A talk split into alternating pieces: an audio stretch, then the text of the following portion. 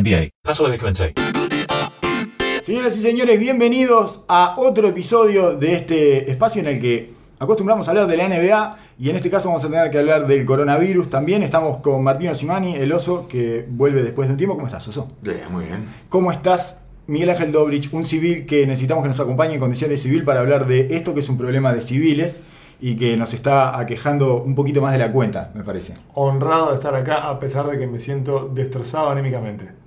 Yo estoy cascoteado anímicamente. El pedido es, por favor, dejen de cascotear nuestra cápsula de alienación, porque parece que la vida en sus peores versiones no para de intervenir el lugar a donde nosotros vamos a buscar un poco de sosiego, alienación y orden, y todo se desordena ahí adentro. Resulta que primero eh, estuvo la muerte de Kobe, que para mí fue especialmente eh, como Golpeó, golpeó, pegó, pegó. Estuve como una semana que. Se lloró, se lloró. estuve una semana inerte, una semana inerte que veía partidos de NBA y, ah, y esto no tiene sentido. Se murió Kobe, ¿para qué seguimos jugando?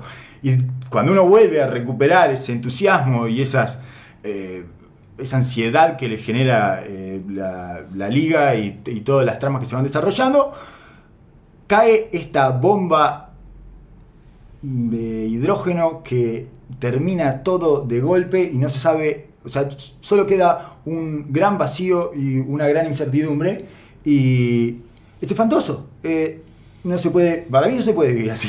No sé, no sé qué opinan ustedes, pero a mí no sé. Yo quería que terminar esto en un, en un suicidio colectivo. Eh, esa, es mi idea, ir llevándolo. Tampoco, tampoco quiero que acepten ahora. Me responden dentro de 15, 20 minutos. Pero para mí es una locura. Es un, eh, no hay más NBA. No hay más y no hay más deportes en general. Ni siquiera uno puede ir a refugiarse a otro deporte que le dé menor satisfacción, que, pero que por lo menos tenga algo de eso, una reminiscencia de... no- uno no puede ir a una, a una Knicks, ¿no? a buscar esa reminiscencia de lo que le está faltando. Y, y me pregunto, ¿cómo, ¿cómo están ustedes? Bueno, yo estoy realmente en shock. Me cuesta muchísimo aceptar algo que era obvio, porque ya se estaba viendo que se perfilaba hacia ese lado. Sí, pero no lo vi venir. No, no lo vi venir. ¿En serio? ¿No lo viste venir? No, no, evidentemente yo estaba negando la realidad. Ah, digo, porque se estaba discutiendo ya este escenario. Estaba discutiendo jugar sin gente, Sí. jugar en lugares en los que no hubiera llegado el coronavirus, no sé, como las Bahamas, por ejemplo, no sé. Yo estaba pensando en cosas así, bueno, va a ser raro, pero va a seguir siendo esto de... Lo que es tremendo para mí es que sea suspensión, es decir, que no esté claro cuándo se vuelve y si es que se vuelve efectivamente. Eso es lo La que es incertidumbre. tremendo, porque yo soy ansioso y si había un, un lugar que me quitaba la ansiedad, eran los partidos, la previa de los partidos, lo que pasaba el día después, y ahora es nada y es hashtag coronavirus todo el Claro. santo tiempo. Todos teníamos, claro, exactamente, no hay para dónde escapar. Y todos me parece que teníamos en algún momento de nuestras rutinas cotidianas una situación en la que nos abandonábamos al consumo de la NBA, digamos, ¿no? Puede ser eh, en el momento que te despertás de mañana, yo tengo como seis momentos diferentes en el día. Y diferentes canales, porque yo por ejemplo tengo en la mañana te miro Instagram de la NBA, que es como un resumen rápido, hacia el mediodía me miro eh, clips y me miro programas de entrevistas. En YouTube, claro, sí, sí. Entonces va cambiando. Eh, la- a la noche en League Pass, vas vas rotando. ¿sí? Yo hago highlights, hago Claro. estadísticas de tarde. Divino, en Twitter, en Twitter, divino. Y entonces no hay toda una cantidad de actividades que han quedado canceladas. No, todo coronavirus. Yo no sé qué hacer con mis redes. Todo coronavirus es. Todo. Tomás la magnitud de la dimensión del aparato que mueve esta NBA, porque ahora empiezan a salir todo debajo de la tierra, a nombrar, a tirar información, a querer participar, a querer dar. Y te das cuenta de la magnitud de esto, es incalculable. Y no sabemos cuándo va a, terminar. Entonces, peor para todos cuando estamos, estamos eh, invirtiendo nuestro tiempo en, el camino de la temporada, sobre todo. Porque eso ahora, es a mí como me pasa como que se acaba el mito. Esto es como que de un minuto a otro es. Ah, no, Ah. ah, no importa nada. Ah, se podía, se podía parar esto. Esto, esto ni- no es de mentira. ¿Pero vieron las declaraciones de Mark Cuban? Cuando decía, bueno, ahora hay que pensar en nuestras familias. Como, ubiquemos las cosas que importan. Claro. No, no, no, no, no, me importa ahora esto. No hay que pensar en nuestra familia. Esto no puede parar, nunca, nunca, nunca puede parar. No. Tiene que seguir Y siempre. estaba pensando en alternativas. Es bueno, en el caso de que no se volviera, para mí lo que hay que hacer es un campeonato del último juego de PlayStation que haya de NBA con los jugadores manejándose a sí mismos Ajá. Bueno. y haciendo un streaming En de esos cápsulas, partidos. eh, Totalmente, para- cada uno en su casa, separado. pero que se pueda ver para todos Ah. finales en videojuegos. Chris Paul con Chris Paul. no deja de ser gente eh, tirando a un aro. Gente y compitiendo. compitiendo, claro, sí, Gente sí, compitiendo sí. que a su vez hacen de ellos mismos. Está bien, es una buena fórmula, pero es eso, es como una serie que te cortan por la mitad además, eso, que te termina una temporada y que es, ah, pero se podía parar esto, podía quedar inconcluso, podía suspenderse y no saber qué va a suceder. Yo daba por sentado que esta maquinaria funcionaba siempre, ante cualquier circunstancia y bajo cualquier clima. Bueno, hace cuánto que están peleando por acortar la temporada o sacar partidos y parecía que era un delito. Sí. eh, No se puede, no, de- no, no se puede, no se puede. no lo podían ni tirar a la mesa. Se cae toda la industria. Toda la, Claro, toda la industria pues. depende de los 82 partidos, Claro. de los 48 minutos de- por partido. No, y se terminó. Pero empezamos a repasar lo que viene siendo esta temporada de la NBA, ¿no? Tenés lo de China. Morey con China, China, no, es, que es una locura. es la, perder la temporada ese más monto de dinero. accidentada que yo recuerde. Murió el comisionado Stern. Murió Completamente opacada la muerte de comisionado. Stern. Por, por Kobe, ¿no? Y por esto, No, no. por lo de China, no, Esto, esto termina devorando todo. está en cuarto lugar la muerte de- Sí, sí, sí. del comisionado El, el menos relevante de, De la- este año trágico. De las cuatro tragedias que hemos sufrido en esta cápsula en la que se supone que no deberíamos sufrir estas tragedias, eh, está la vida interviniendo nuestro, eh, nuestro domo, digamos, es, es la, me parece que es la menos importante. Yo lo que leía era el problema que hay en relación a las cadenas de televisión que pagan los derechos de transmisión de los partidos de la NBA. Básicamente tenés tres cadenas fuertes, dos de ellas que pertenecen a Disney, que son ABC eh, y ESPN, y después tenés TNT, que pertenece al grupo de AT&T y Warner. De la temporada se viene cumpliendo con el 79% de la totalidad. Por lo tanto, ¿Te tenés que devolver plata? nada. No tenés que devolverle absolutamente Ah, nada. porque ya llegaste a la Llegaste cláusula. A esa Sí. cláusula que les permite tener fees de retransmisión. Pero lo que pasa es que, que la temporada pare cuando se está jugando, disculpen que diga temporada de vuelta, pero Sí, la temporada regular, los ratings son bajos, la venta de publicidad es baja. Ahora, Los si no se llega a los playoffs, No, los playoffs se van a jugar. es una, es una pero tragedia, es un desastre. Hablábamos además hoy, con el oso, antes de prender el micrófono, el problema de empezar los playoffs de cero. No- no- van a Sí. tener que jugar 8 o 10 partidos, van a tener que jugar Sí. antes. Porque no puedes prender, No, on y déjame creer en esto. No. déjame reinstalarme, que los jugadores empiecen a tomar cierta tonificación en, su- en sus movimientos, o sea, que, que coordinen, que tengan, porque si no va a ser una pelea de perros noche tras noche. Se van a, lo único que van a hacer es morderse la- las pantorrillas unos a los otros, pero no van a poder jugar al básquet propiamente. Entonces, algo, si en caso de que vuelva, que o sea, que desaparezca la alerta máxima en Estados Unidos y que bueno, la gente empiece a retomar su cotidianeidad, en caso de que vuelvan a tener que establecer ahí un periodo en el que se juegue algo de la temporada regular. Yo creo que hasta julio lo pueden terminar, pero ahí eh, ya se empieza a tocar con los Juegos Olímpicos y lo deben, no deben, no creo que pueda No, terminarse ventana. demasiado pegado, claro. una Exacto. ventana. Para mí el problema también es que pongamos que se soluciona sobre el pucho y no se tiene la chance de jugar temporada regular, que se debería jugar porque no está resuelta la conferencia del oeste, ¿no? Sí. ¿No deslegitima de algún modo al ganador de esta temporada? No, no, es con No. asterisco. Es temporada con asterisco, te olvidás. Es temporada con asterisco. Me parece que lo que lo único seguro es que ya tenemos una temporada con asterisco. Sí. Lo demás es todo incertidumbre. Pero es como la de los lockouts. Sí. Es un poco más compleja porque se cortó en la mitad en lugar de cortarse al principio, o sea, en lugar de arrancar tarde Sí. y por lo tanto achicarse. Y aparte de la dificultad de que no todos los equipos tienen la misma cantidad de partidos jugados. ¿Cómo ajustás eso eh, en la medición y lo justo, entre comillas, Sí. de la temporada? Es una, una situación inédita y que hay que, va a ser tipo por decretazo acá y bueno, hay que fumar y arrancar. Pero no solo, no solo eso, lo agregando lo que decías vos, no es que, no solo que los equipos no van a tener ritmo, sino que los jugadores tampoco, porque esto va a hacer de que los jugadores, los equipos no puedan ni practicar. Hace- Probablemente cada uno en su, en su casa, mansión. lo- la superestrella tendrá en su, sí. ca- en su cancha para entrenar. Pero así. no van a invitar No, a nadie, ni siquiera a sus trainers. Claro, entonces el- no solo el nivel basquetbolístico, el nivel de los equipos y la pro- propia salud de los jugadores no van a querer salir de la nada a empezar a jugar un playoff. Es incalculable la cantidad de problemas que eso puede traer para los deportistas que están ahora al milime- al- calculando milimétricamente su trabajo, su comida, su descanso. Entonces todo esto tienen, tienen que ponerlo en la mesa. Imagínate, ahora arranca Netflix and Chill. Es piden la pizza, eh, una serie, cuando vuelvan a estar arruinados. Muchos doritos. Sí.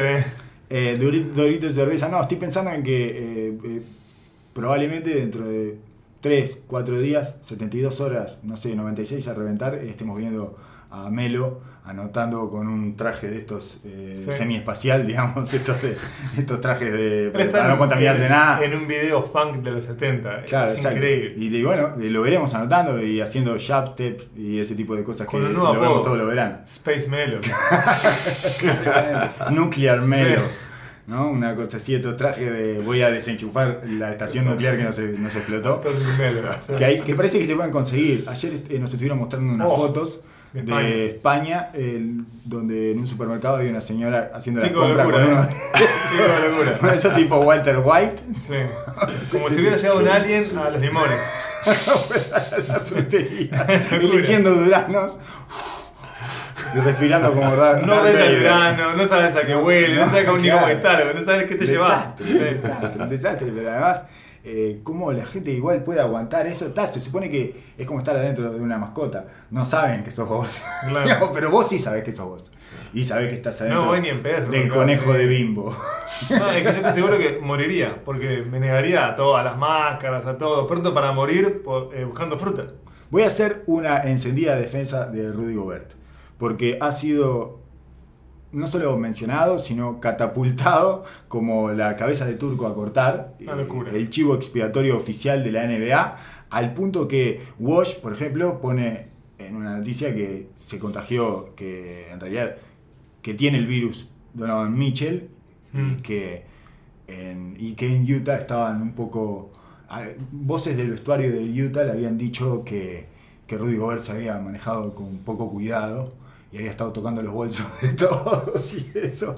Con lo cual se cierra este círculo de Rudy Gobert, como hizo el, el chiste un poco banana ese de, Sí. de tocar los eh, grabadores y no sé qué, después de la conferencia de prensa en el que habían puesto por protocolo a los periodistas a un metro y medio de distancia, eh, se, se toma como el, el caso cero, o sea, ya todos asumimos que es el caso cero, que ni siquiera estamos seguros de eso.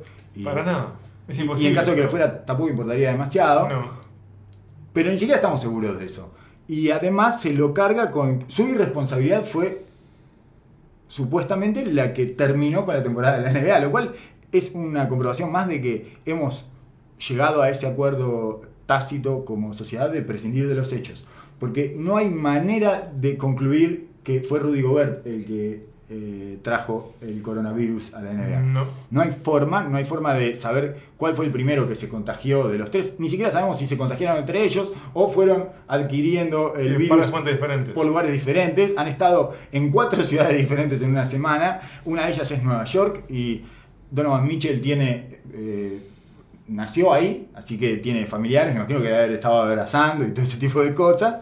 Y por otro lado, el videíto que aparece Rudy Gobert haciendo el chiste ese, eh, que resultó ser bastante poco afortunado, eh, no, no prueba nada, porque p- ni siquiera es, es un mal chiste nomás, ni siquiera es una situación en la que se lo puede acu- acusar de negligente, porque el tipo estaba hablando arriba de esos micrófonos.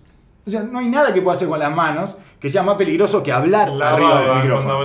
Es, Todo es lo mismo, claro, baba Todo y baba, gérmenes que sí. salen para afuera permanentemente. Cualquiera que haya, eh, no sé, ni siquiera tenés que haber leído, o sea, tenés que haber estado en este mundo Haber vivido un rato. 15 días y saber que eh, las gripes y ese tipo de virus que son parecidos a este se contagian. Es aéreo. Es aéreo y por lo tanto es- las manos han hecho mucho hincapié en las manos, pero eh, porque no pueden, no pueden decir que andes con, o, te dicen que andes con tapaboca, o no sé qué, y, y es como Sí, pero una entonces- fuente más Sí. que no tomamos en cuenta eh, como intuitivamente. Por eso han hecho tanto hincapié, pero no es que la mano sea lo más contagioso que hay. No, el problema de la mano es porque te tocas la ñata y te tocas la boca.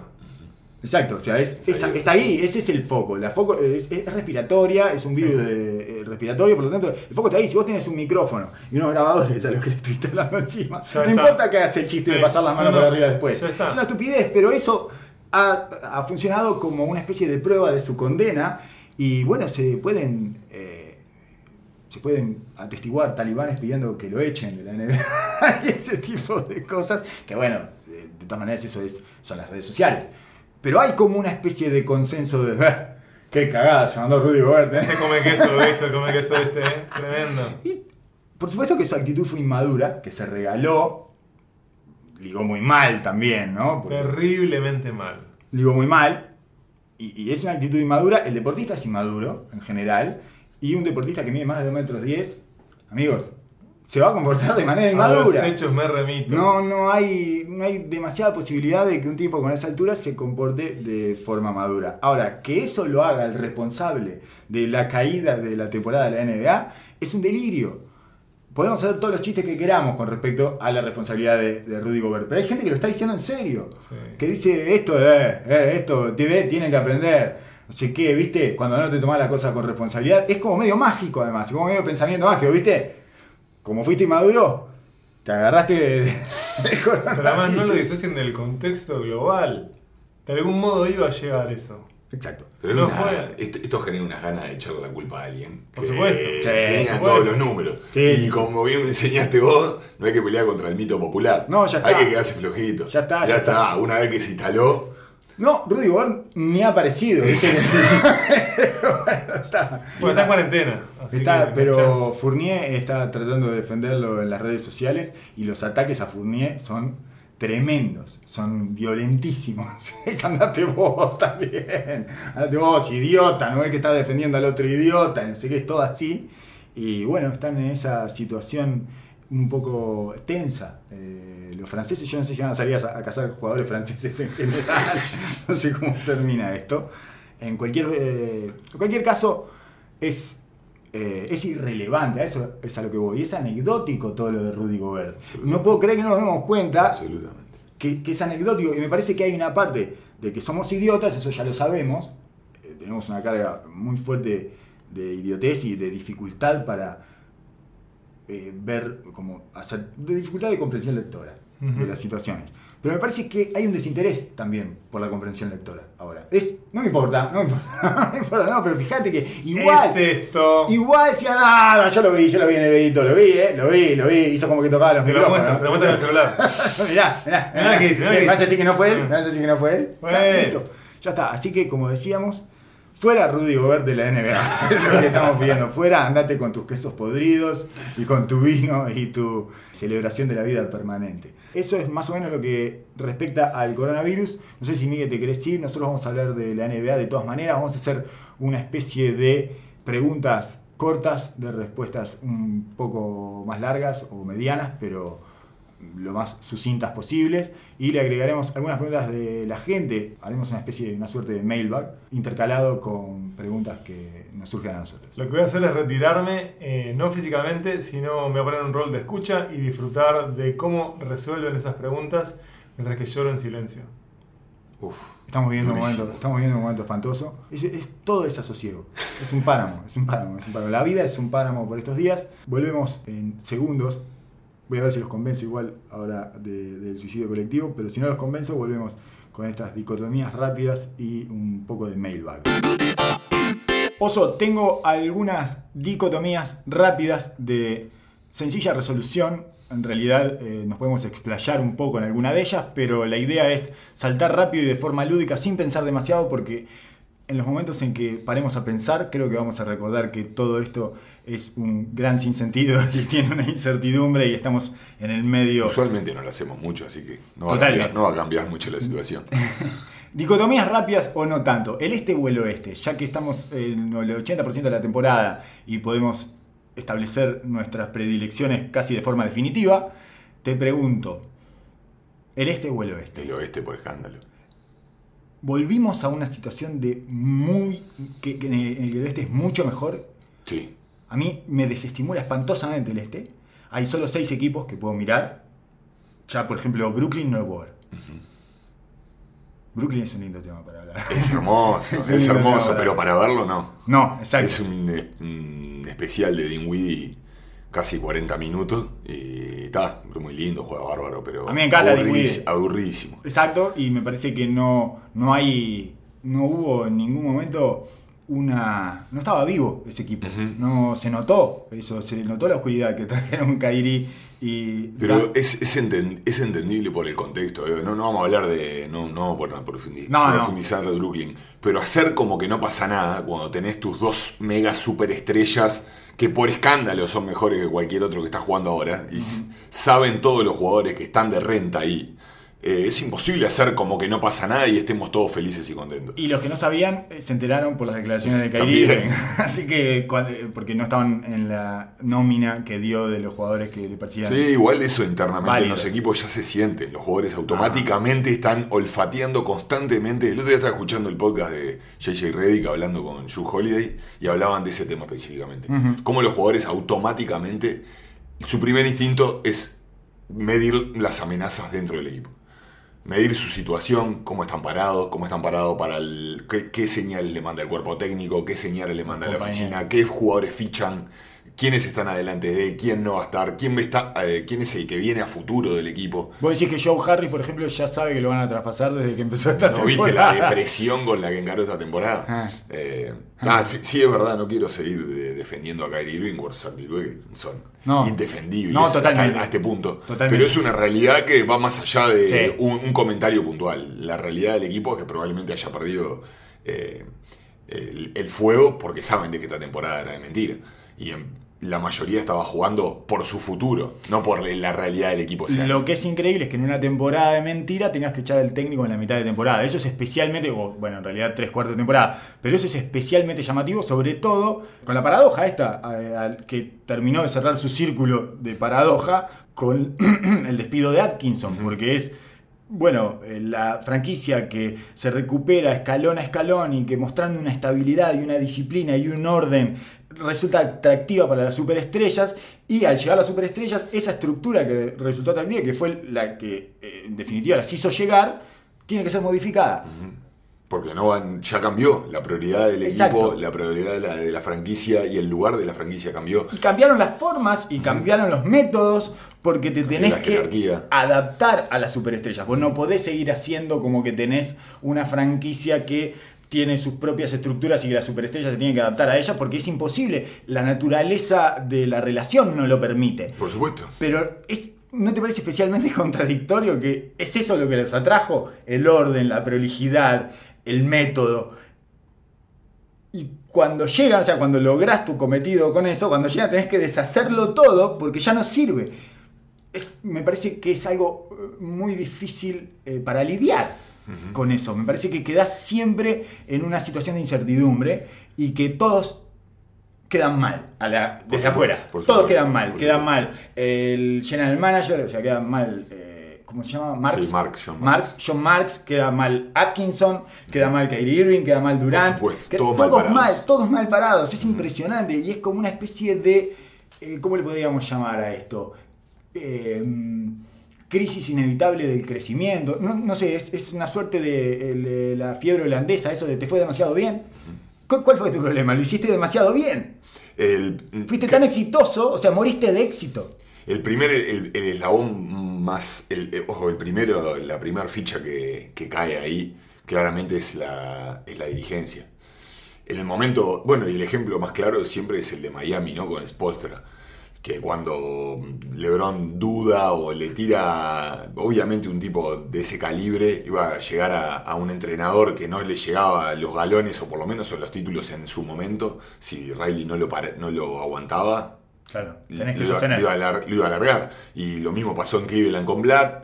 Y es una naturaleza de las superestrellas encontrándose con, con entrenadores y jugadores que no, ellos no consideran, no están en su estatus. Pero claro, claramente en una cultura en el cual eran eh, claramente jugadores y técnicos que venían por sin expectativa ninguna, era facilísimo, era la mal, no, entre comillas. Sí, sí, sí, sí, sí, sí, sí, pero era la Eh, más fácil de la situación. la- era muy, buen, muy buena la situación para que todo florezca, porque bueno, no había presión, el equipo no tenía expectativa y ningún jugador tenía expectativas grandes. Al contrario, el que dio el salto de calidad fue de Angelo Russell, que prácticamente lo tomaron como si fuera descartable. Y el entrenador tenía casi un poder como un entrenador casi de Euroliga o de college. Porque ningún jugador venía con los galones o con el currículum como para plantear absolutamente nada. Y la dinámica esa en un equipo sin presión es, es, no te digo fácil de llevar, pero es de las situaciones en el básquetbol profesional de las más favorables, te podría decir, para Está todas bien. las partes. Ventajosa para todos. Ahora, cuando llega, cuando hacen este movimiento y van por todo, te das cuenta de lo difícil que es ganar. Y lo difícil de mantener una estructura sana cuando hay expectativa. Y Pero- esta es la- el- lo, lo más raro de todo esto es el timing. Claro. Eso es lo que lo deja Exacto. Es como no esperan hasta el final de temporada para echar algo. O el año ¿Cómo- que viene, esperan a ver qué da, por más de que ellos quieran, no les parezca. O al ¿por qué no coronavirus. esperan? Era esperar una semana Era más. una fue, una- semana fue hace una semana, oso. Es un delirio. Los tipos se expusieron echando a Atkinson en una temporada que no les importa. Todo Fue rarísimo. Es, todo, es muy eso- raro. que que- estallado todo. Ah, tiene, exacto, eso es lo que yo pensaba. de Que Tiene que ser inconvivible. Tenía que haber pasado una situación puntual, extremadamente drástica para la vida interna del equipo. Bueno, está y que el no se dato- aguantaba un día más. Está el dato ese eh, que para mí es anecdótico y tangencial, pero que a lo mejor fue lo de lo que se agarraron todos para hacer estallar eh, a los Nets de Buenos Aires, que es eh, de Andre Jordan.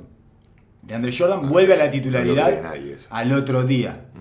Al otro día de que Atkinson vuelve a la titularidad, que es una cosa que ya había ido y venido un par de veces. Que evidentemente, bueno, en realidad eh, en, ese, en ese sentido no se puede culpar a Atkinson de ninguna manera porque rompe los ojos que de Andre Jordan no es el grande de ese equipo. Pero hay, hay una. eh, eh, mm, Kyrie Irving ya había sido acusado alguna vez, me acuerdo por Dion Waiters en sus primeros choques, de jugar volleyball. De- hay- t- tiene toda esa parte, además, que es un poco como eh, infantil esto. Es que, ¿qué hacen? ¿Qué hacen tratando de meter a DeAndre Jordan? Ya no está, no, no forma parte de su tribu DeAndre Jordan. No está a su nivel, no está en su escala de talento, no está, eh, no tiene la calidad de ustedes. Déjenlo ahí en el banco. Ya está, que se gane esta- 70 esta- millones. Esta cosa pasan muchísimo con los jugadores. Los, los jugadores eh, tiene- eh, tienen que crear esa- Sí. esas pequeñas comuniones y muchas veces no se da específicamente por la parte, parte basquetbolística. Claro. Comienza por eso, pero muchas veces es humano y es la comodidad y es el grupo y es lo que te hace sentir una persona dentro del equipo y eso ahí es donde pesan las organizaciones ganadoras que tienen el peso para poder zafar a los jugadores de esas decisiones Claro, sí. y dejarlos aparte y son no situaciones naturales que tienen que tener la gente mm, mm, para mí no es culpar al jugador porque Ah. es la naturaleza del jugador. Sí tenés que tener por eso están la- las decisiones es como cuando se habla de la motivación de un jugador. Sí todas las personas y todos los jugadores tienen que venir con un fuego interno que es difícil que te lo inyecten de afuera pero si no, no, necesitarían ese empujón de motivación. No haría técnicos. Serían los jugadores solo que se, que se manejarían en la cancha. Sí, sí, sí. Y además tenés que poner límites higiénicos. Bueno, está bien. Sí, no sé qué, vamos a cambiar la forma de entrenar, vamos a cambiar todo, una cantidad de cosas. No me quieras meter a un jugador que rompe los ojos que no puede estar dentro de la cancha. Que va a tener que jugar 12, entre 12 y 15 minutos, porque ahí ya estamos pasando por encima del básquetbol. ¿no? En algún punto eh, vos tenés que manejar con cierta salubridad la- esas relaciones y limpiarlas cuando se ponen extremadamente absurdas. Porque esto es absurdo, además, que quieran hacer pasar a DeAndre Jordan como una tercera pieza de un equipo que quiere pelear algo es un delirio. Ridículo. Es un delirio, es, insostenible. Y, y ellos dos en algún punto lo tienen que saber. Porque son jugadores de básquetbol que entienden y que viven de eso. Bueno, eh, saliendo de los Nets, Lakers o Clippers, oso, porque tuvimos una última muestra que eh, en realidad tuvimos una temporada en la que los Lakers han sido el mejor equipo del oeste, claramente, no solo por su récord, sino por su estabilidad y su consistencia, pero además hubo como una vuelta de honor el fin de semana que ha quedado opacada por esto, pero justo fue en el pico de reconocimiento a los Lakers como válidos. Tuvieron el viernes el partido contra Milwaukee y el domingo el partido contra los Clippers y por primera vez me parece que los dominaron a los Clippers. Sí, claramente. Los dominaron. Sobre todo físicamente. En el matchup de calidad y velocidad y destreza contra tamaño y potencia, creo que los Lakers pudieron dominar la, la situación desde el principio del juego, pero sobre todo en intensidad y en la importancia del juego. Creo que el partido con Milwaukee y Los activó. quizás, quizás no, no solo eso, quizás toda esta movida de, de Kobe Bryant, este tipo de golpes a, a los grupos generalmente los toca, hay que ver cómo los toca. Y LeBron James tiene la característica, como ha tenido en toda su carrera, de unir grupos y de liderarlos de manera sana, esa es la realidad, o sea, Los que están adentro, los que están adentro se sienten que están en una familia. Y este tipo de circunstancias, tan tristes como lo fueron, creo que les ha dado cierto propósito y se nota la diferencia de intensidad. Ellos parece que ya están jugando playoffs desde ahora. Cosa que, me, Volvieron. ha- cosa que me hace dudar un poco. Los Lakers dentro del juego ya tienen sus- sus preguntas y sus Sí. dudas. Y me da un poco a que llegan a un pico en un momento, bueno, ahora más que nunca, Bueno, ¿no? sí, sí, en el peor momento. ahora se resetea todo, sí, totalmente. Pero la sensación que me había quedado en ese partido es, en ese fin de semana, es tienen un sobrepiso hecho de intensidad y de urgencia y determinación y propósito. Tienen un propósito, mucho, Exacto. mucho más que el resto.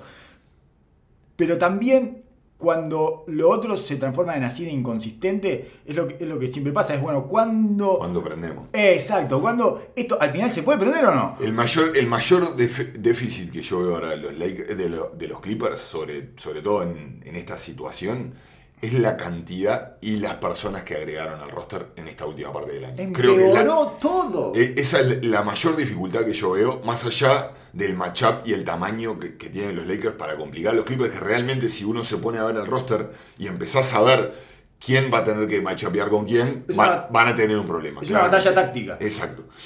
Hasta ahora los Clippers yo creía que tenían lo justo. Creo que ahora van a pecar del mismo pro- o están pecando están viviendo, sufriendo el mismo problema que le pasó a Boston el año pasado, que tienen demasiados jugadores en roles que no necesitan. Y- Totalmente. Y, parecería ser de que Doc Rivers tiene asumió la responsabilidad de hacer de meterlos a todos eh, en la, en la darles a todos un papel importante. Y Todos tienen que tener un papel importante y entonces vos ves a Marcus Morris tomando tiros y tomando a LeBron en defensa y tomando un protagonismo que está bien.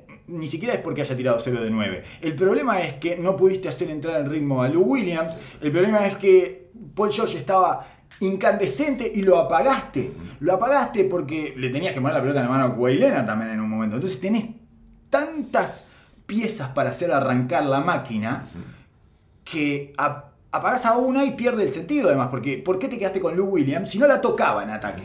No la tocaba en las últimas 25 posesiones, no la tocó. no solo que no la toca, son jugadores que necesitan ritmo. constan- constante ritmo para jugar. Paul George es lo mismo, es un tipo que se enciende y te puede hacer un desastre, pero no es un tipo que con- todo el tiempo, todo el tiempo esté prendido. Es un tipo intermitente dentro de su funcionamiento. Puede defender, pero claramente am- el problema que se mostró, se- que se mostró en los otros partidos, pero en este fue sumamente evidente, es qué va a pasar cuando Kuwait tenga que agarrar a LeBron y que, quién va a ser el encargado de agarrar a Anthony Davis. Hay que ver si Anthony Davis está para cargar una serie entera Sí, sí. de final de conferencia, eh, abusando de sus diferentes mismatch constantemente. Es un problema si ninguno de los otros lo hace pagar del otro lado. Y la diferencia que está haciendo defensivamente cuando el equipo va grande, creo que los Clippers van a tener que, si no están todas las piezas justas y en su mejor momento, le va a generar un problema enorme. Y tiene que resolver eso que hace con Lou Williams. Porque si no lo tenés comandando el ataque, no tiene sentido que lo tengas porque LeBron lo, lo llama. O sea, llama siempre al, Y sí. a- al atacante que defiende Lou Williams y le juega pick and roll. Y LeBron hace 10 temporadas que viene haciendo eso. Claro. Bueno, lo hizo con Kerry en todas las finales. Entonces de repente le da de comer a Cadwell Pope porque hace el step muy largo y vuelve tarde Lou Williams. no sé qué, y, y por otro lado, está, bien- está bien, todos sabemos que Lou Williams tiene una autoestima altísima. Un tipo que tiene dos novias tiene una autoestima altísima, es evidente. Pero te va machacando un poco la autoestima que todo el tiempo te elijan a vos del otro lado. Eso era lo que hacían con Kerry también. No solo es que te anotan, sino que además te están exponiendo permanentemente. Y no Y, tiene- encima vos no podés responder. no tiene el caudal ofensivo para bancar eso en un playoff. O sea, él puede cargarte un rato el partido, pero el hecho de que él tenga que cargar el caudal ofensivo y lo ataquen del otro lado genera de que los otros también se apaguen cuando tenés muchos. Si tenés pocos jugadores y el, ese, ese jugador que lo están atacando puede seguir produciendo y justifica estar en cancha por, la, por su productividad ofensiva, está bien. Pero Lou Williams ni se caracteriza por hacer jugar a los demás. No. Es, es el dúo, el dúo con, con Harrell y poco más. Que encima lo están separando Y- bastante en el tiempo, digamos. No siempre juegan juntos ahora. entrando juntos. Sí, no, no sé por qué sucede eso en realidad. Eso me da que todavía está con la rotación muy afectada por los cambios nuevos y por el espacio que le quiere dar a todos. Y Doc Rivers se caracteriza, se caracteriza por ser un, jugo- un técnico de los jugadores, digamos. Ajá. Por querer meter, meter a, la a los jugadores en su cultura y que no- ninguno se sienta por fuera de la dinámica del equipo. Pero se va a tener que hacer a la fuerza porque si no, esta- esto de la. Bueno, sumo este, este me trae 10 puntos, este me trae 20, No, este no. me trae 20, este me- eso no existe. No. Y se, se notó claramente el otro día. Hasta quedaron un, un peldaño por debajo de la intensidad y muchas veces es eso, es la falta de, de compromiso con lo que está sucediendo en el juego. Y trancados. Tremendamente trancados. En ataque trancados. Eso le, le voy a dar la derecha a los Lakers que se ponen gigantes. ¿eh? Sí, un sí. equipo que se pone tan grande y, e intenso defensivamente, porque si hay algo que le falta es, es destreza, calidad, tiro, digamos, en el perímetro, pero tienen perímetro, te pueden poner un perímetro gigante, No, los perros bueno mordedores. defensivamente. Los perros mordedores, eso que tienen el perímetro. eh, Bradley. Incluso puede llegar a jugar Caruso, Danny Green. No, esos- no, ve- no ves huecos por donde ata- Sí. atacar. Y una y otra vez tener que tirar tiros contestados es extremadamente difícil para una ofensiva de bancar. Eh, ¿Te parece que Markif puede volver a retomar el crédito como el mejor de los gemelos Morris en una serie entre los que fue lo que pasó el otro día. Es una cosa que en realidad nunca me interesó demasiado porque nunca los pude diferenciar, pero sí estuve atento a lo que iban diciendo todos, a lo que el consenso daba con respecto a quién era mejor que cuál. Y es gracioso porque cambió con los años. Empezó siendo Markif, Markif era el que valía. Y Marcus, bueno, andaba ahí deambulando. Y todo el mundo decía, no, Markif la mete más, tiene más herramientas, no sé cuánto. Nunca lo noté yo porque de verdad me cuesta muchísimo diferenciar no solo a ellos dos, sino sus juegos. Me parece que no son tan diferentes a pesar de que Markif es un poco más 4 Sí. que 3. Por lo tanto, además están invertidos. Le venía mejor Markif a los Clippers y mejor Marcus a los Lakers. O sea que están cambiados. Pero el otro día fue mucho más funcional justamente porque requiere mucho menos, eh, ¿no? Consume menos. Yo a Mark Kiff lo veo perdido. En el camino de la, de Sí. la tristeza, parece, no, no lo veo como. Eh, ni si- no, no lo veo como identificado con nada. No veo que haga nada en el juego específico que le haga, que le haga bien. Marcus se, com- se compró el personaje de que él va al frente y Le no fuerte. se come nada y que va a sí, meter sí. bolas grandes. Medio que, que, eh, un poco a voluntad de él, de pesado y un poco también por los resultados que ha tenido y que ha jugado en equipo en equipos buenos. Creo que se ha, se ha convencido de eso. Marquis me parece que quedó en la nada No, misma. No, no, no pueden funcionar como dos gemelos, siempre tiene que haber uno que esté un poco. Claro, y en, este- y en esta rotación de los Lakers, con Kuzma, con Magui, con. Howard, con Davis, con LeBron, ¿Para qué? no, no, no, no, lo, no entendí por qué. Por qué Solo para tener un gemelo Morris. Solo para tener, eh, ¿por qué no? El, el padre, el padre va a limpiar Solo- el piso. Una pregunta, nos hacían una pregunta, vamos a entrar en esta suerte de mailbag rápido. Cambian a Simmons o Embiid para la próxima temporada. Porque evidentemente, Filadelfia ya podemos dar por finiquitada su temporada. Le sacamos el asterisco. Digamos, en esta temporada con asterisco a Filadelfia le podemos dar el asterisco porque me parece que no funcionó. De hecho, claudicaron en su proyecto y desde el momento que pones de sexto hombre a Horford, decís, ah, no, no, no. si Debe jugamos". ser el que estar peleando más fuerte porque se acabe la temporada acá, ¿no?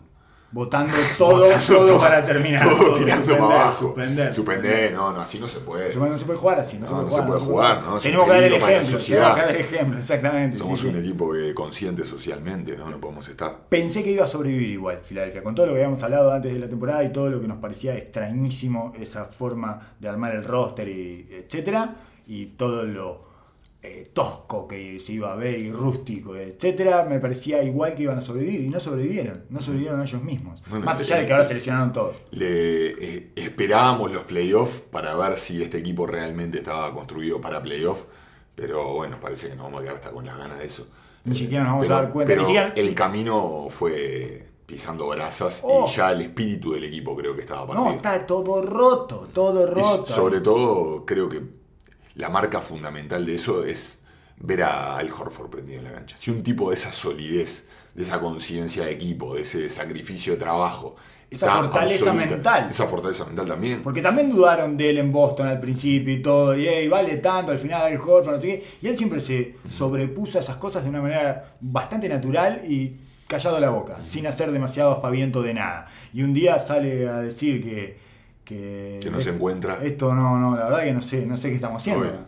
No, No, sé, aparte, no sé cuál es mi la, rol. la combinación entre no solo la, la dificultad para armarse dentro de la cancha, sino también la, la asiduidad con la que el equipo ha cambiado los- el roster y ha tenido lesiones po- con la cual lidiar, hace extremadamente Sí. difícil todo el combo. Sí, sí. Ya, pero creo que si me decís, si me apuras entre Envido o Ben Simmons, yo me sigo quedando con. Envido. Yo me sigo quedando con Envido. Embiid, siempre, Embiid. Con todas las dudas que me genera con la físico. moderna, con la dificultad y sobre todo la inmadurez que ha mostrado en el último tiempo eh, para encarar los duelos, para enfrentarse a los jugadores más dominantes. Eh, claramente tiene, tiene que mejorar. En- sobre todo, creo que mentalmente en el juego. Sí. Aparte de la parte física y su estado de ánimo. Eh, pero a Simon le creo poco. Le creo poco. Lo, lo veo Yo muy jugador de temporada regular. Sí, yo eh, lo creo muy capaz en una temporada regular. Creo que teniendo un equipo en donde todo sea funcional para él, Sí, todos un- tiradores, un etc. Giannis, como hablamos, como lo que está pasando con Westbrook ahora mismo en, En, en Houston. Exacto, una cosa así me parece que lo puede llevar a tener temporadas regulares muy buenas. Pero no le, 50. no, no le veo el fuego que tiene Giannis o el fuego que tiene Westbrook No. o la o el gusto por el contacto de cualquiera de los dos. Es Demasiado lindo, demasiado lindo, es demasiado lindo. Ben Simmons. Pretty Boy, me hace acordar cuando, cuando estaba en Estados Unidos. Así se les decía. Sí, sí, sí. Pretty sí, sí. Boy, es un pretty boy. Sí, sí, es raro que venga a Australia. Igual es muy fuerte Se le físicamente. jode por light skin a lo- entre Claro. la comunidad afroamericana. Siempre joden a los. Claritos. Más claritos, exacto. Exacto, exacto. Los claritos lo ven más blando. Claro, ese bien de parque, de parque Eh, americano. Él es fuerte igual y es peleador desde el punto de vista físico, choca todo, pero después en lo mental no está dispuesto al sacrificio del ridículo. Eso, eso es un gran llamador para mí y sobre todo, bueno, repasando con toda esta revisita que hemos tenido a la mente asesina de Kobe Bryant, una de las cosas que me terminaron como rebotando más en la cabeza era su capacidad para volver del ridículo. Era un tipo que no le importaba hacer el ridículo. Lo que hizo en el partido 7 contra Phoenix, que no tiró, eso es, eso es plantarte en el ridículo. y es de las cosas que uno diría no va a poder salir de ahí. Pero no le tenía ningún miedo al ridículo.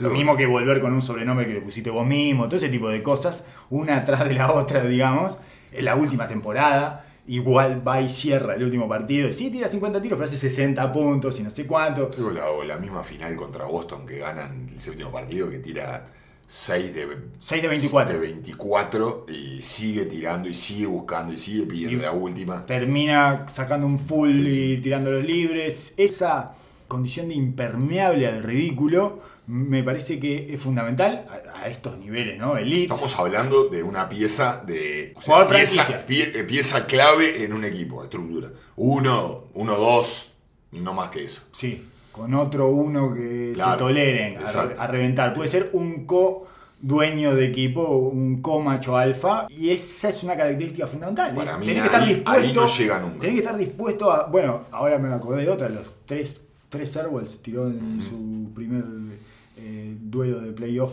fuerte, o sea, por las dudas, porque me parece que no aclaré que cuando hablaba de los Airballs me refería a Kobe en su Ah, temporada sí, sí, de playoff sí, de los. Ben Eso.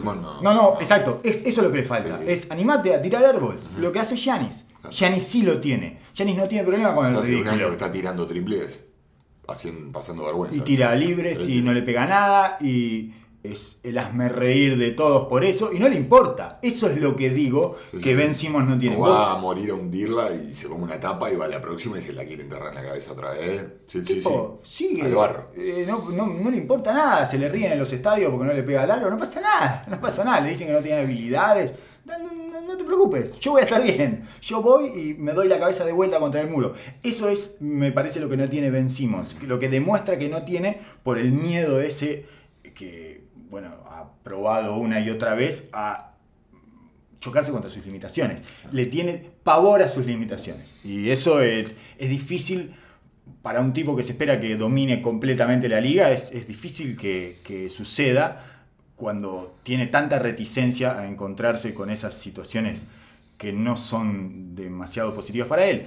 Eh, así que sí, nos quedamos con Envid, seguimos quedándonos con Envid. ¿Por qué Elton Brand no le soltó la mano a Brett Brown? Eh, nos preguntan también y me parece que falta muy poco para que lo haga. El tema es si va a seguir Elton Brand. O sea, si antes no le sueltan la mano a él, puede ser que se la suelten juntos afuera. Pero me parece que falta muy poco porque desde el momento en que vos asumís que tenés que separar a Embiid y a Simmons, solo lo podés hacer una vez que echaste a Brett Brown. No hay otra manera porque vienen juntos para él y el objetivo de él, la meta de Brett Brown era hacer funcionar eso. Ese era eh, eso era lo que le pidieron que hiciera y en eso se embarcó y nunca salió de ese discurso. O sea, él es de los que ha estado permanentemente, por una cuestión lógica, sosteniendo que sí, que, es una buena dupla, que funcionan juntos. Me parece que desde el momento en que asumís que no funcionaron juntos y que los tenés que separar, que es algo que creo ya deben tener bastante claro, para mí se han tardado un tiempo en eso porque vencimos levantó ahora cuando estuvo en Bid, pero su valor es fluctuante en el mercado. Cualquiera de los dos, ¿eh? porque Envid con las lesiones, Envid bajó su valor, situaciones, notoriamente. con algunos partidos. Hace un año valían mucho más los dos. Exacto, exacto. Pero hace un año también, de la manera que pierden con Toronto. Eh, que Toronto haya salido campeón, le, le, compró crédito a Brett Brown y le, compró vida. Y en el momento que, que, que Elton Brand hace una jugada tan riesgosa y tan fuera de lo normal, le saca, creo que, crédito para poder apuntar a Brown como el culpable eh, cuando la cosa no camina. Entonces, políticamente, como que quedó en un lugar difícil para él, porque ah, si asume de que tiene que echar al técnico, el técnico puede decir, bueno, pero me tiraste un, un puzzle de 6 millones de piezas. Lo que puede pasar es que se suelte la mano a él mismo, claro. Elton Brand. muchacho, no funciona mi experimento. es el problema cuando te jugás a hacer un experimento a esos niveles. Em, ¿Miami es de verdad? Pregunta a Díaz. ¿Qué es? ¿Qué quiere decir de verdad? ¿Candidato al título? No. No. No, de ninguna manera. Candidato, Creo candidato a final de conferencia tampoco. ¿Candidato a molestar a alguno? ¿A bajar a alguno que no esperáramos que bajara? Puede ser. ¿A quién? dependiendo de dónde termine, ¿no? ¿A quién no esperábamos que baje Miami? Porque en realidad todo lo del medio, ¿a quién sería sorpresivo que baje Miami? ¿A Boston? A, Boston. ¿Sí? Creo que sí. ¿Cuán sorpresivo? No, no mucho. Yo no veo gran Viendo hoy en día la NBA, no. Si, tomamos en consideración cómo empezó la temporada, que no muchos lo veían dentro del top 4, bueno, eh, podrías decir que es una sorpresa. Pero mirando un poco la temporada como, como ha venido, no creo que dé, para sorprender a nadie si le gana a Indiana, si le gana mismo a Filadelfia o si le gana a Toronto. Pero me parece con lo que hemos visto de Toronto este año. Para mí es el retador. Sorprendería si le gana. Es el retador. Por supuesto. Toronto es el retador. Si ah, hubiera que encontrar un enemigo de Milwaukee. Es... para mí es Toronto. Yo, si fuera Milwaukee, estaría mirando a Toronto todo el tiempo. Eh, el resto no me preocuparía demasiado. He perdido dos veces con Miami, no le ha podido ganar a Miami, eso pero me parece anecdótico. Exacto. Es de temporada regular eso. Y además yo creo que Miami está, tiene demasiadas cosas para solucionar con los agregados que hizo a su Otro equipo que no, no creo que haya mejorado. Con no, exacto. No entendí por qué lo hicieron. nunca me, me, imagino que es eh, gente que se le pueda parar a Giannis, pero me parece que no se le puede parar ninguno de los dos, ni Godala, ni eh, Crowder. Ni Crowder, sí, casi digo Carroll, porque, estaba, porque Carroll fue a Houston. no, yo creo que no, no, no, pretenden gente que se le pare a que se le pare a, a Giannis. Me parece que estaba pensando en los otros. Los otros. Porque el que se le va a parar a Giannis es a De y los demás está buscando perimetrales para poder contrarrestar el tiro de tres. Y si el cruce no es Giannis, va a tener que enfrentarse a Boston lleno de aleros, a, a Filadelfia lleno de aleros Exacto. El roster en aleros. Porque puede ser eh, Indiana, puede llegar a ser Toronto mismo, que son un montón de aleros intercambiables. Está bien. Y la verdad es que el mercado del, mercado que había para agarrar era poco como para mejorarse. No había mucho más que eso. De cualquier manera, es cuando llevas un tipo como Iguodala, ¿qué papel le vas a dar? Porque es, o qué papel podés llegar a darle desde tu eh, propia decisión sin generar un problema, sin haberte llevado a un problema. Porque me parece que Iguodala, lógicamente, debe tener ciertas pretensiones llegando a un equipo así, como es el veterano. Como yo voy a cerrar, por ejemplo. Voy a cerrar los partidos. No me Si digas que no voy si a cerrar. Si hay un veterano que no me imaginaría eso es de Iguodala, o sea, un tipo que ya está probado, que ya ha ganado, que ya evidentemente ya está prácticamente terminando, terminando su carrera, que eso es lo que más, más miedito Sí. me daría. Sí, yo tengo la pregunta que se la trato de hacer a todo el mundo y como no te había visto todavía a vos, te la tengo que hacer a vos. ¿Está en actividad o está retirado Iguodala? Porque para mí una persona que escribe un libro, que se dedicó la mitad de la temporada a escribir un libro, ¿qué hiciste? ¿Y, qué da las estadísticas de Amazon de él? No, mirá, yo estuve, yo vendí, cada- acá nosotros funcionamos las estadísticas cada 36 minutos, muy bien. 106 libros cada 36 minutos. ¿Qué es esto? ¿Por qué? ¿Qué caracteres? ¿Qué, tipo de estadística tuvo en la mitad del año? Es increíble. Vendió un libro, salió de gira a promocionar su libro por los programas de deportes antes de pisar una cancha. Por eso, por eso eh, creo que el, problema mayor es si, el, si sienten la presión de ponerlo. Digo. Yo no creo que él vaya a poner un problema si Ah, es que no perfecto. termina. Digo. Hay una presión natural Exacto. por La presión de peso por la investidura que el tipo trae Sí. y por la y por la, prestigio. y por la apuesta que hizo el equipo, por el contrato que se le dio. 15 millones por año. Entonces, eso, quieras o no, influye dentro del equipo porque marca cierta jerarquía dentro del equipo. Claro que vas a terminar con Crowder y con Iguodala en el banco. Claro. Es un poco raro. Pero, Pero, a es su lo que vez. debería pasar. Sí, y as- claro, pero ¿qué pasó con esta llegada de Iguodala además? Igual le, empezaron a reducir su presencia en cancha. supuesto. ¿Qué pasó?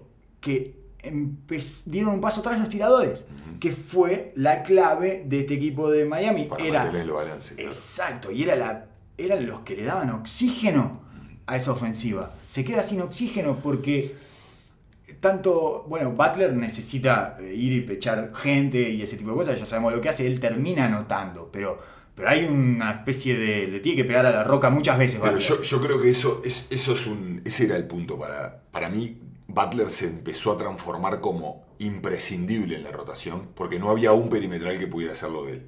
Si- el momento que salía Butler, quedaban o dos tiradores con Dragic, Dragic, o sí. quedaba Nan con un no tirador y un tirador que le cuesta crear, y ese jugador que le generaba el balance entre la defensa y, y atacar el aro con consistencia y sacar foul y poder Bien. leer y distribuir, distribuir para los demás, porque ni Dragic ni Nan crean para los, para los No. demás.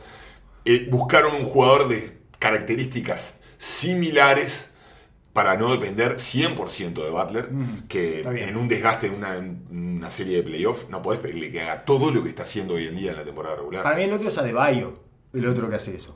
Sí, claro. Pero no al perímetro. Me parece que va a tener su trabajo bastante, bastante, bastante complicado, digamos, porque muchos jugadores vamos a confiar en Miles Leonard en los playoffs. Claro. Vamos a confiar en, confiar en Olenek Pero en no necesitaba más a Kevin Love Uf, o no sé, igual está el- vale el doble me parece Kevin Love, ¿no? parece El que es lo mismo, sí. Eh, no, no, sí, sale tenías carísimo. que cambiar jugadores por él también. Sí. Capaz que era imposible, pero no necesitaba más un 4 Y puede que ser. la meta a una ser, sí. y que puedas jugar con Adebayo eh, de 5, pero de ese 5 medio Pascal se ha cambiado, digamos, con la con capacidad de estar con la pelota en las manos y Sí, eso es pensando, Desarrollar su creatividad. pensando ofensivamente, pensando defensivamente. En un playoff a mí me daría pánico Kevin Love hoy en Claro. día teniéndolo, teniendo un agujero donde atacar ahí. Me parece que ofensivamente te podría dar, pero defensivamente sería un problema. Y creo que ellos su identidad claramente es, es defensiva. Es de intensidad, es de, de- de- de versatilidad en todas las Bien. posiciones. Un- hace- pro- pro- propone un juego bastante diferente Miami, entre la zona Sí. y entre la, la manera de generar, eh, No sé. generar ofensiva en su motion offense. el tiempo que pasan defendiendo zona. Es un montón. Eh, los he visto defender zona durante un cuarto y medio seguido. No, no salen nunca de la zona. Zona, zona, zona, zona, zona, zona. Tienen una. eh, una de las cosas que a mí más me gustan de la zona de Miami es que no tienen el orden habitual en la zona. No van los dos perimetrales arriba. No, no, van más abajo en las esquinas. Exacto. Los perimetrales van a las esquinas y arriba van los brazos largos y molestos y es funciona muy bien porque además quedan todo entreverado después los matchups, entonces se arman un, se arman un enredo del, del otro lado de los equipos rivales cuando van para, para el ataque, es un enredo insoportable, siempre termina Butler tirando a, a un chiquito para abajo y anotándole al lado del aro, pasan una cantidad de cosas muy divertidas. Me sigue resultando muy divertido Miami, me parece que no le va a dar demasiado y no veo que haya mejorado mucho con este cambio que hizo. Eh, terminemos entonces con el enemigo Milwaukee es el- la última pregunta de la dicotomía que tenía era eh, Morant o Zion, hagámosla corta y sin argumentar nada, porque estamos ya en un nivel. Para mí es, para mí es Morant. Sí.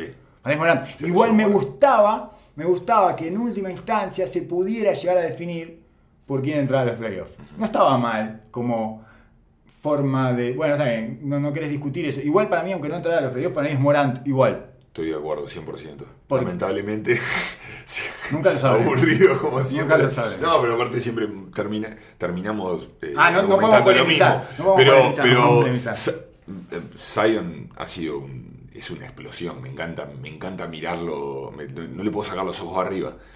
Tiene un montón de déficit también en su juego. Uf, y tiene- tiene un 10 veces mejor roster que Morán. Entonces, Tiene un me- muy buen equipo. me parece, me parece de que Morán se lo lleva, no te digo tranquilo, pero se lo merece por, Jugó el triple por, de partidos. por distancia. Jugó el triple de partidos y puso al equipo de él, porque es su equipo, lo puso eh, en condiciones de playoff. Cuando, ese sí que nadie lo imaginaba, porque todos podíamos suponer que Miami iba a estar, todos, todos más o menos teníamos ahí nuestros caballos eh, que iban a correr por el, por el lado de la oscuridad y nos parecía que iban a, a llegar eh, más lejos de lo que Sí. pensaba el consenso o Las Vegas o quien fuera. Pero Memphis era imposible. Imposible. Imp- Inimaginable. No había Último manera. o penúltimo.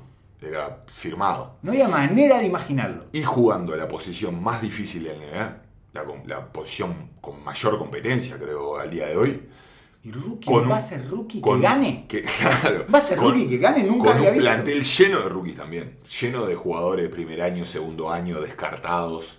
eh, jugadores veteranos, pero descartados también. Sí.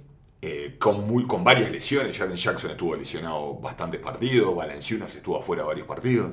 Es la conferencia más difícil. O sea, por donde la mires, Morán para mí se lo lleva. Una locura de Morant. Qué útil que es Balanciunas en los equipos en construcción.